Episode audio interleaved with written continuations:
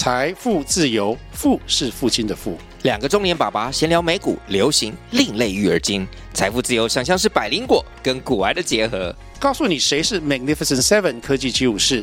你该买瘦瘦比双巨头吗？从马斯克到泰勒斯，从华尔街到好莱坞，我们都追得上。新的一年听新的 Podcast，让我们一起财富自由，富是父亲的富哦。我们今天的题目其实就是呃《甄嬛传》，那我们今天其实是想要用一个特别人物来为大家在这个单元去做一个开头，他就是我们的唱跳练习生、刺绣艺术家，还会自己 DIY 保养品的后宫减肥大王。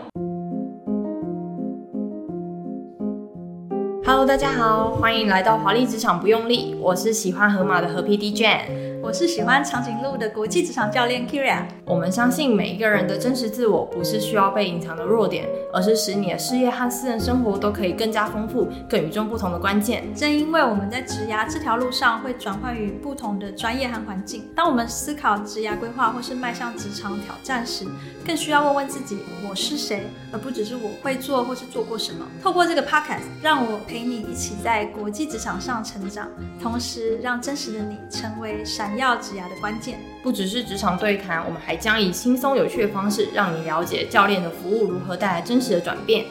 华丽职场不用力，陪你一起更自在的与众不同。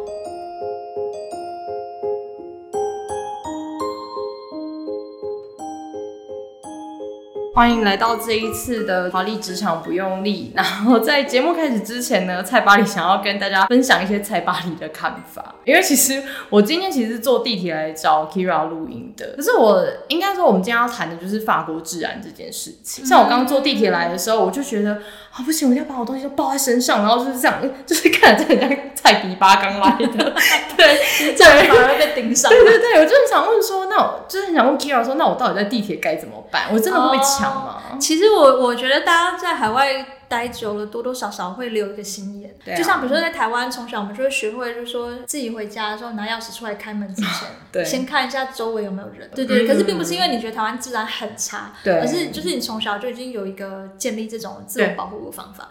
对，然后我觉得在如果以法国来讲的话，在巴黎啊，嗯，其实上地铁你还是可以很 chill，你不用担心真的会被抢或被偷。可是我觉得大家已经养成一个习惯，就是说你的包包会在你看得见的地方，OK，对，至少开口要在你看得见的地方。对对，尤其是很挤的时候，就是不要让它离开你的视线。嗯，然后所以比如说背背包还是怎么样，或是侧背包，还是稍微。往前拉一下，OK，就是你看得见。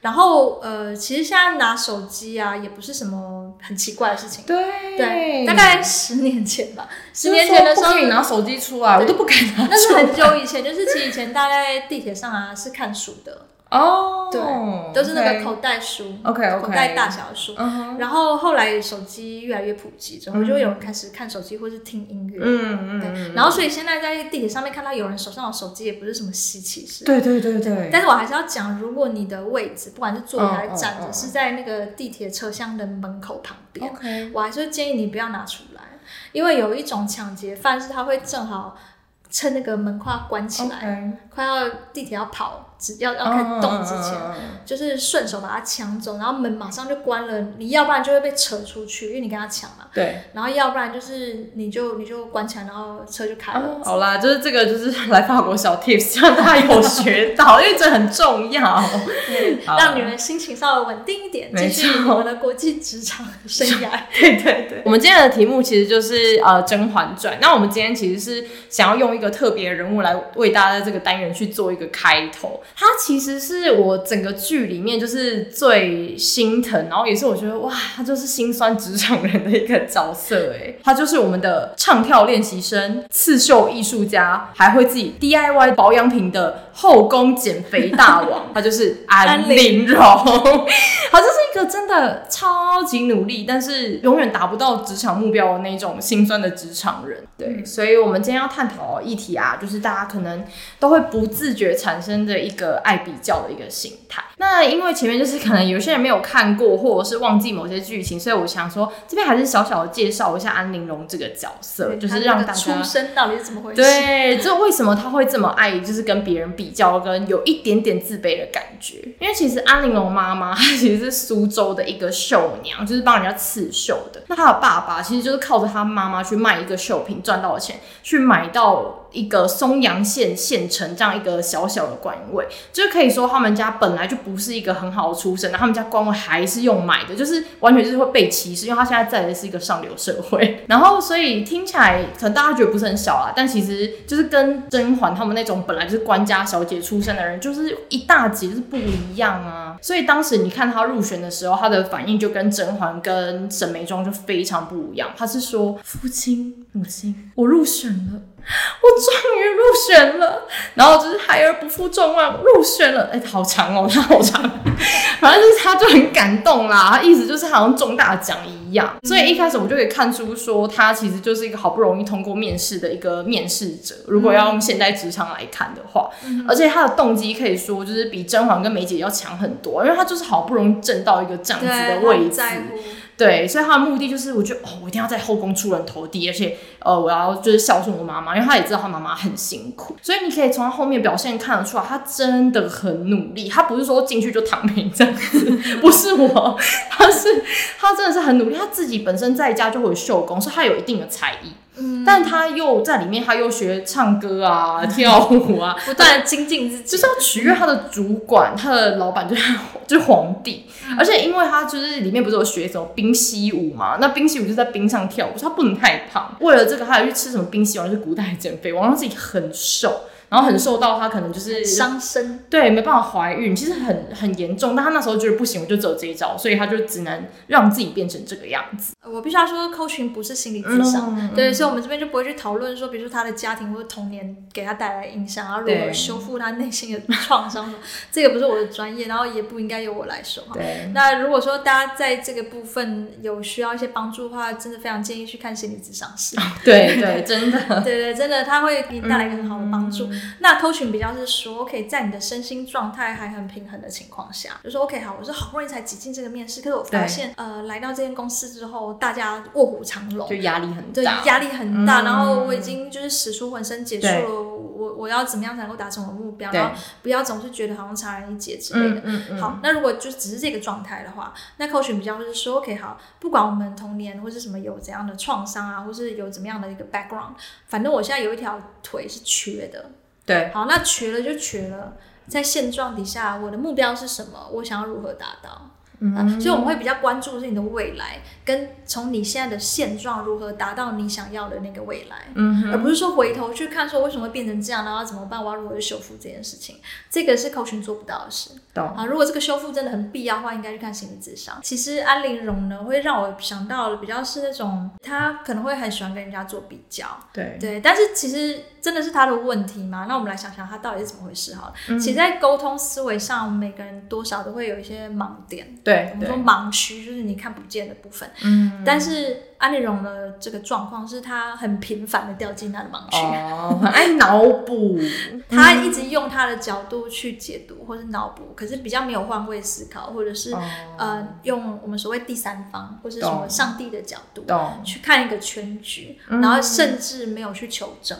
哦，就是他已经先入为主，觉得这个人一定是觉得我怎么样？对，就是从我的视角看起来是长这样，嗯、所以就是这样。哦，OK，对吧？对，对对对。所以如果你从正面去看大象，你会觉得大象是正方形，然后配一个鼻子；你从侧面看，你会觉得它是长方形。对不对？哦、可是他从看到正面之后，他就没有去求证，他就觉得就是长这样，对，就是这样，然后也没有求证嘛。对，所以我举个例子哈，就是《甄嬛传》的剧情里面有一段，嗯、不知道大家有没有看过？然后简单简单讲，他本来跟甄嬛是好朋友，嗯、然后后来有一个纯小主，就是有一个年纪比较 年纪很小的那个，对，年纪很小的那个，然后他就也跟。甄嬛呢变成了朋友，嗯、然后有一天，那个纯小主就自己去求皇上，说我想要去住在甄嬛的那个院子里面然后反正人家就答应他了。Oh. 然后正在搬家的时候，安陵容就跑到门头门口看人家搬家，然后看一看，他就那个跟纯小主就说：“哎，恭喜你要搬家啦！”然后纯小主就回答他说：“嗯、呃，我和甄姐姐的个性很合得来。”嗯啊，然后他就很开心他要搬家嘛，他就只是就是回个话，就说我跟他个性很合得来啊，我们一起住真好这样。嗯，然后安玲珑就自己自言自语说了一句。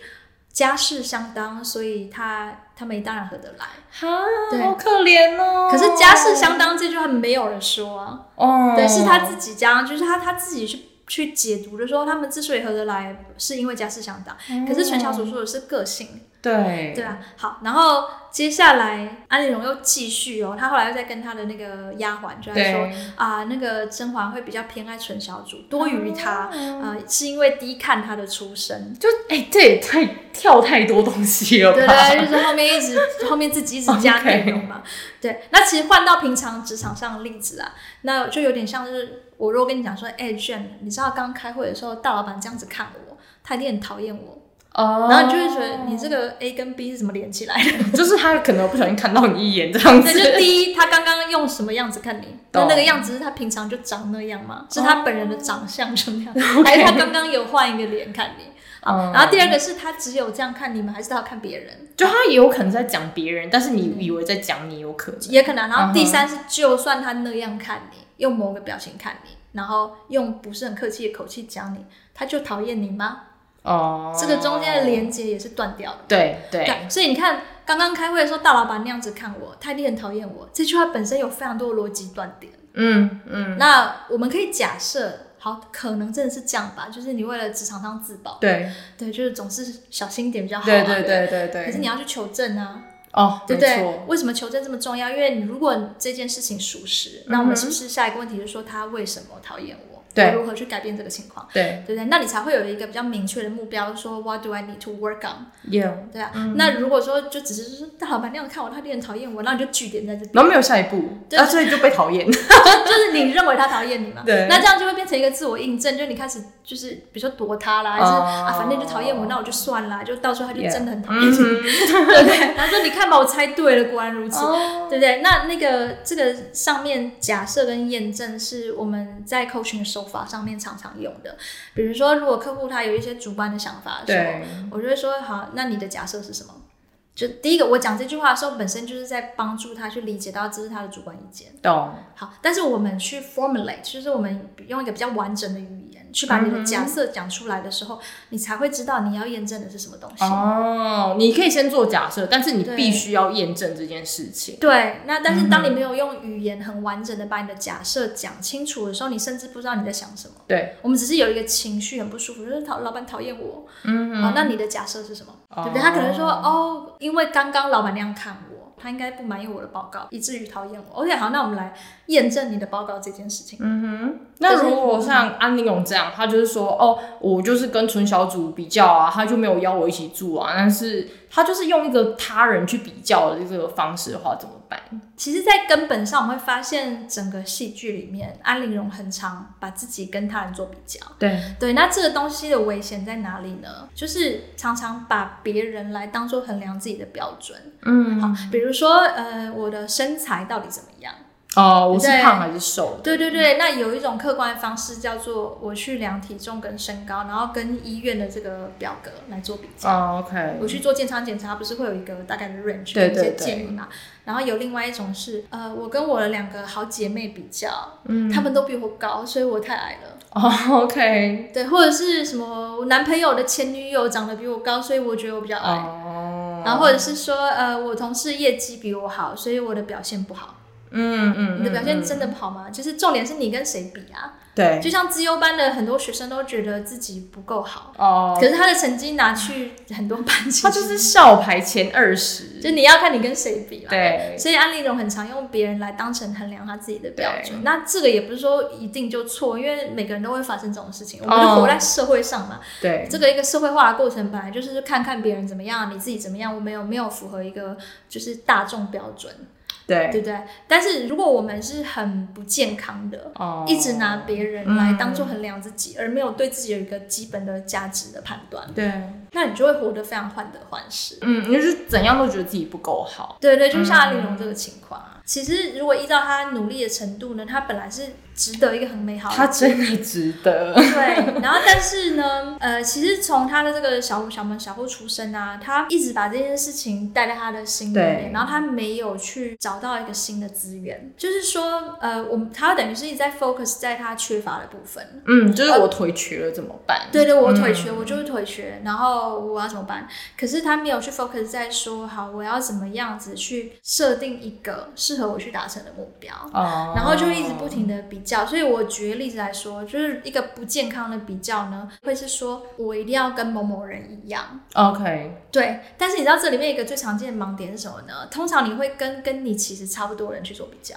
就是比如说，我跟我会跟我进去同期的人一起，对，所以比如说他比较对象是梅姐姐跟甄嬛，嗯、他们是同期，对不对？嗯、就是当我们很喜欢拿其他人来作为我们的这个标准去比较的时候，有一个盲点，就是我们很容易拿跟我其实差距没有很大，当然他们家世差距很大，但是我指的是他们进公司就是那个时间没有差很多，对，那个时间点他们的起跑点没有差很多，你看贵人常在跟那个。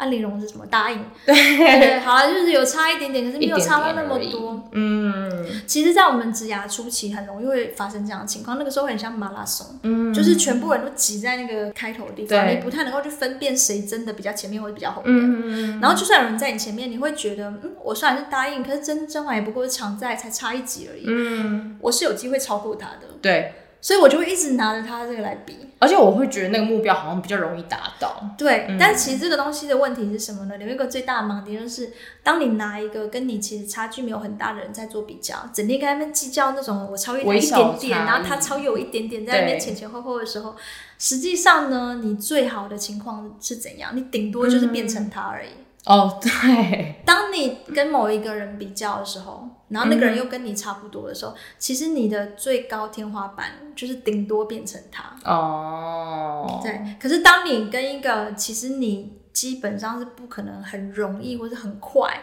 就达成的这种。很高的标的，嗯、或者是比如说在业界令人敬佩的前辈，嗯，对不对？或者是已经在你这条职涯的路上做出一番就是很超前的成绩。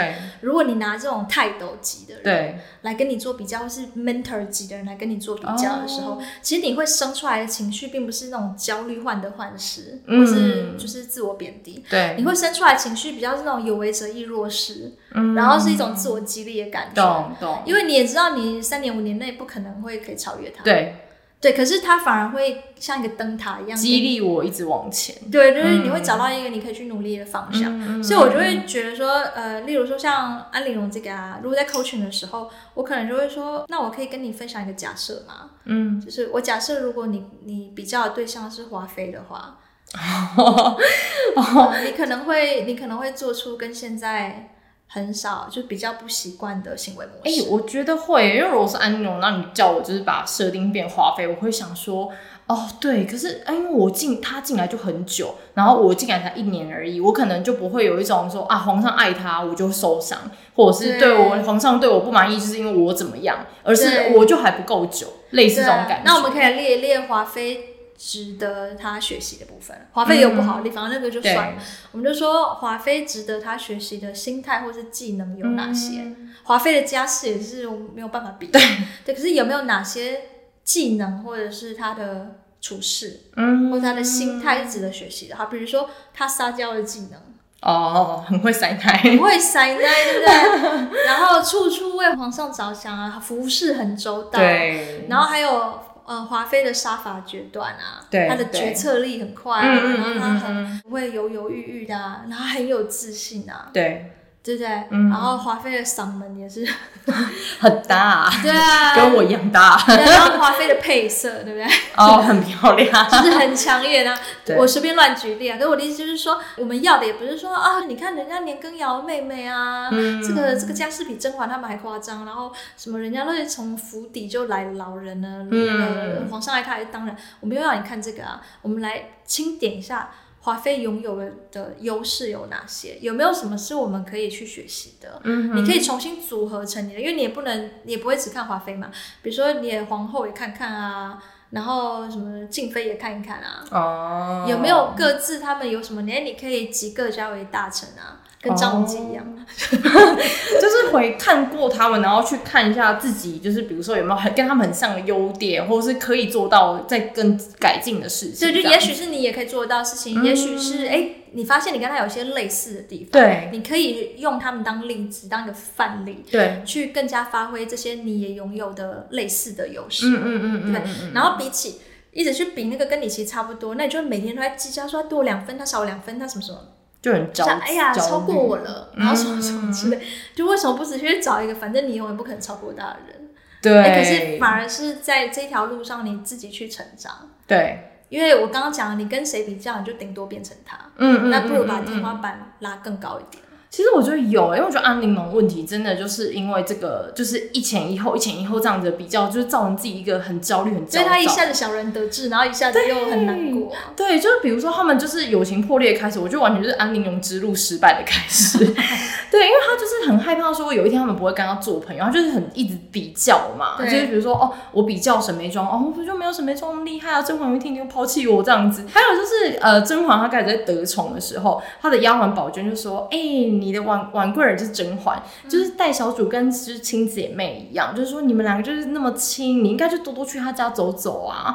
然后结果安陵容回答说：“没有，姐姐正在风头上，我如果凑在他身边也是讨人嫌。”他直接就说我讨人厌了。所以我印象中很深刻的是，其实安陵容在吃苦杏仁的时候，就对甄嬛说一句话说：“曾经我也觉得你是真心待我好，就是你有那么多东西，高贵的出身、美丽的容貌，还有皇上的宠爱。”你看我这边，他都在讲，就是甄嬛的好，他没有看到自己的好哦。他接下来讲他自己什么？他说：“而我却出身低微，被尝世人冷眼，还要因为你的得宠受到华妃的羞辱。”对，然后后来他结论，他说：“后来我知道了，你对我好，对我出照顾，施以援手，不过是施舍冷饭而已。你是要我代替沈眉庄去争宠，巩固你在宫中的地位。”嗯，所以我觉得他真的就是一连串的这种比较啊、嫉妒心啊，你看。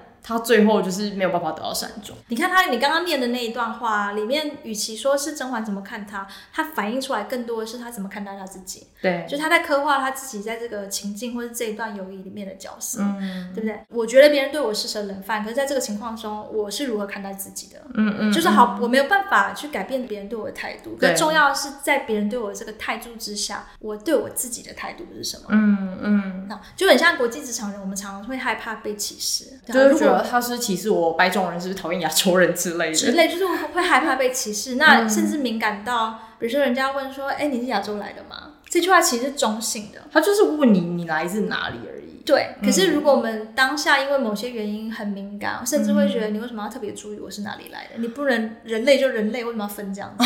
OK，就是你可能会有这种感觉。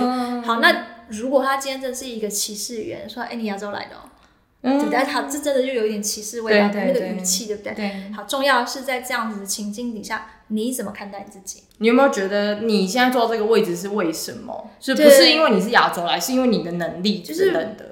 也就是说，嗯，怎么讲？我们有一个大家不太能够去接受的观念，但其实，在我们学习就是跨文化沟通啊，很多慢慢大家就会理解这件事，就是每一个人都对自己的情绪负责。就是说，今天不管别人对我怎么样，我们可以去选择，我要用愤怒，还是平和，还是比如说安慰、喜悦，还是暴躁。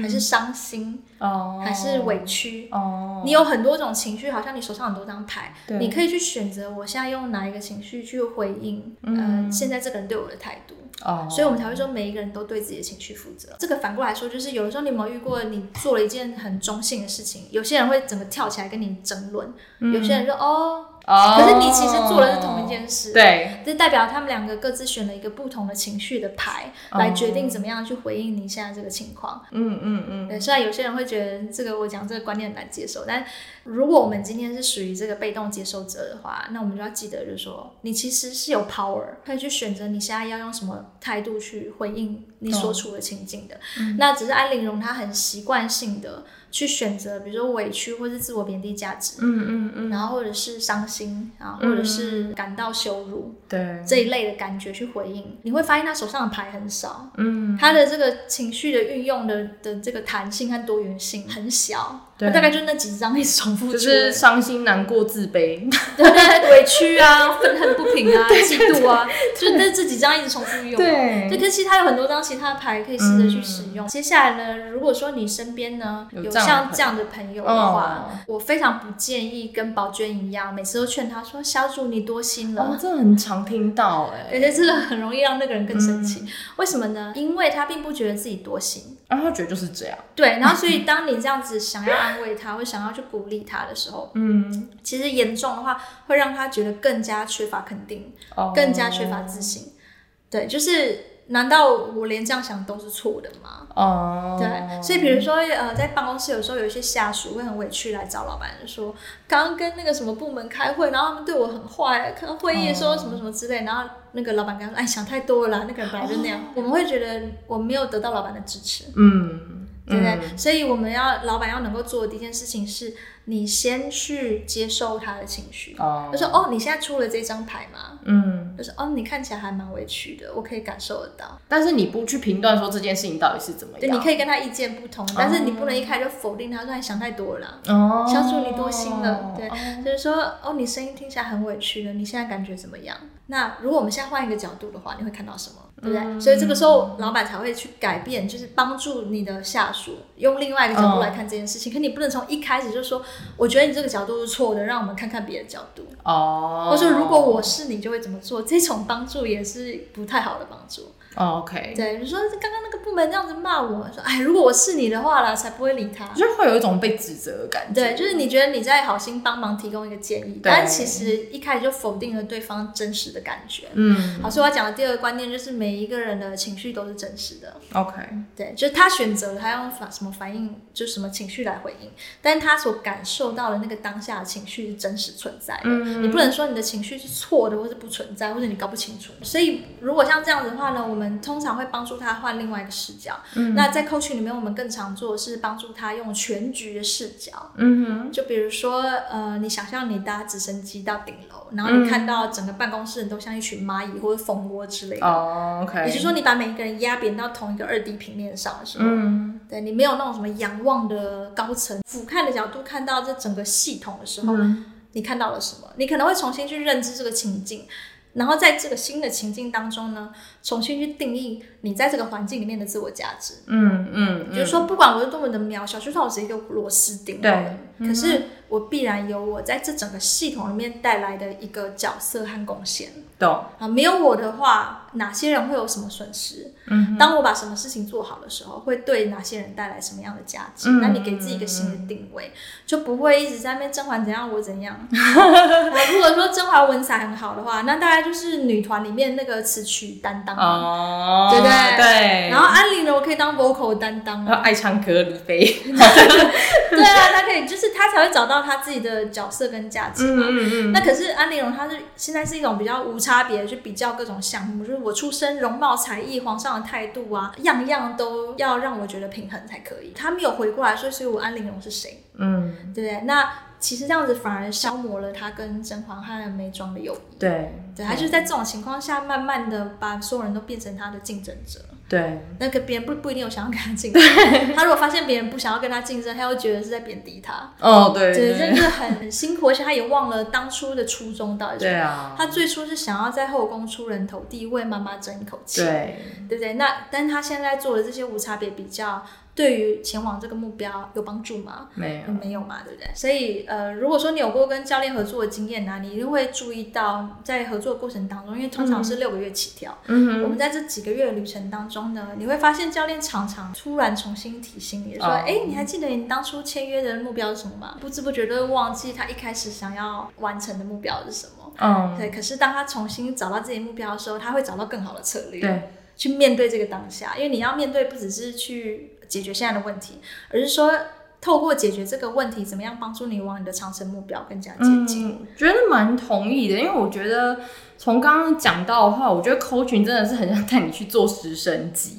就是很像，比如说安陵容，她如果坐上直升机，她会看到什么？就是在后宫要出人头地的方式，其实真的很多。比如说像静妃，她就是皇上又不爱她，她又没有生小孩，其实她没有筹码啊。但是她，而且哦，重点是她出身其实跟安陵容一样低，她是华妃住处的格格哦，意思她是陪嫁过来的，所以她就是很低很低，而且在她没有才艺。他也不会唱歌，也不会跳舞，然后也不会织绣品。可是他真的有找到自己的生存之道。嗯，就是他如果今天安龙坐上那个直升机的话，他会看到说啊，原来他也是这样，也是可以成功，他这样也是可以活到最后。对啊，何况他还比人家多了这么多才艺。对啊，所以呃，如果是 Kyria 的话，他对呃，你会对就是安陵容这样的状况的话，你会给几个怎样的建议呢？有几个可以去思考的方向。第一个就是你可能会需要先理清你自己对于幸福和成功的定义是什么。OK，对，因为当你很比较深刻的去定位你自己的个人定义，嗯、就是对你来说的幸福和成功到底是什么？其实每个人对这个定义真的不一样。如果你仔细去想的话，那如果你有一个很清楚的个人定义的时候，你就可以看见你其实走在一个独一无二的道路上。对，那你会更容易去聚焦你自己的远方。OK。那另外呢，当你看到别人在他的赛道上面竞争的话，嗯，但你也会知道你有你自己的赛道。因为如果你跑到别人的赛道上面去竞争，那你就只能是 follower 啊。嗯，你就算想要超过他。很难，你也顶多就是就是跟他追上他，你顶多追上他，因为超过他其实很难。而且你看要那个错错车的时候 多不舒服，对，而且还会有一段很焦虑，因为好像摩擦那种，对，就说一下谁一下 A 比较前面，一下 B 比较前面这样子，很紧张啊，对，对不对？所以要摆脱无止境的比较的时候，基本上第一个就是要先去定义你自己的目标到底是。OK，那你自己的目标会跟所谓的你对幸福和成功的定义有关。然后第二个是我常会鼓励大家去思考，就是说。OK 啊，你很想成功，非常好。对。但是如果你并不急着成功的时候，嗯，这件事情你会怎么做？因为我们的行动方案和行为模式通常都是对应你的目标来的。对。如果你的目标叫做想要快点达成什么什么什么成就，Okay. 那你就会以速成为中心去找到你的 action plan。Oh. 对。可是你的 action plan 以速成为重点，action plan 不一定真的就是一个最好的途径。哦。因为可能在这条路上会相对应的产生很多什么焦虑啊，然后气急败坏，或者是容易沮丧啊、患得患失这种情绪。那如果你不是以想要快点达成什么什么成就为依归的话，那你在这件事情上啊，你真正的着眼点会是什么？你可能这个时候会去注意到你原本忽略的事情，就是你可能会注意到说，哎，虽然我很想要达成这个成就，但是我想要同时兼顾健康，或是我想要同时兼顾家人，我不想忽略我老婆，或是我不想要忽略我先生，懂？对，我不想要错过生育的时间，嗯嗯嗯，这是有可能的。那如果你不是以速成为依归的话，你的着眼点会是什么？那这种时候，我们反而会更加专注在当下，把现在的事情顺顺的做好就好了，然后享受这整个过程和学习的乐趣，欣赏自己一步步的进步和成长。好，那如果第三个建议，就有点像我们刚刚讲的跟华妃比，就是如果你真的没有办法呃停止跟别人比较，它就是你的天性。嗯、OK，好，好，那我们来找一个遥遥领先的人 比较吧，对不对？好，就是你不可能叫他真的戒掉比自比较之心嘛，啊，对安陵容来讲不可能。好，那我们。这些凡人啊，我们这些凡夫俗子，嗯、其实也很难，就真的完全不跟人比较。那你就记得我刚刚讲说，你再怎么跟他比，顶多变成他而已。对，那你就找一个很值得去比的人。说皇后，就是很遥远这样子。对，呃，你永远不会超越啊。然后，呃，你就不会有一种整天黏在别人屁股后面，然后很焦虑，觉得自己是一个小影子啊。嗯，就干脆找一个遥遥领先的好几年功力的顶尖者，顶尖者，对不对？嗯。你还有很多空间成长。嗯。对，然后呃，反正短期不可能追得上，所以你反而不会有那种很闷的焦虑感。对。而是一种激励的感觉。